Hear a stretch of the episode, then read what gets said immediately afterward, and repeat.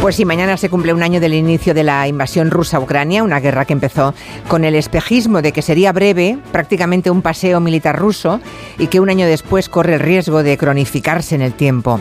Nadie pensó, desde luego Putin no, que los ucranianos tuvieran tal determinación en defensa de su soberanía, ni tampoco que un presidente llegado del show business tuviera una actitud de resistencia y liderazgo tan determinantes para mantener firme a su nación y a todo Occidente comprometido con su defensa. Hoy vamos a dedicarle una buena parte de este programa a este aniversario.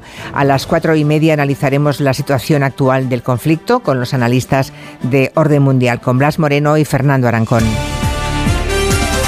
En este momento, Pedro Sánchez, el presidente del gobierno, de visita en Kiev, está en efecto en rueda de prensa junto a Zelensky. Bueno, en el tiempo de gabinete vamos a reflexionar sobre la vuelta, o eso parece, a la vieja política de bloques que nos ha traído la guerra en Ucrania.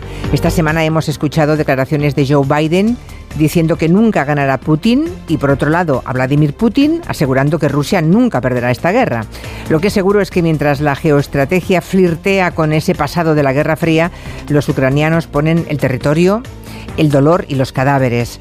Haremos prospección de futuro sobre el paisaje político y económico que está provocando esta guerra, que nadie sabe cuándo ni cómo va a terminar.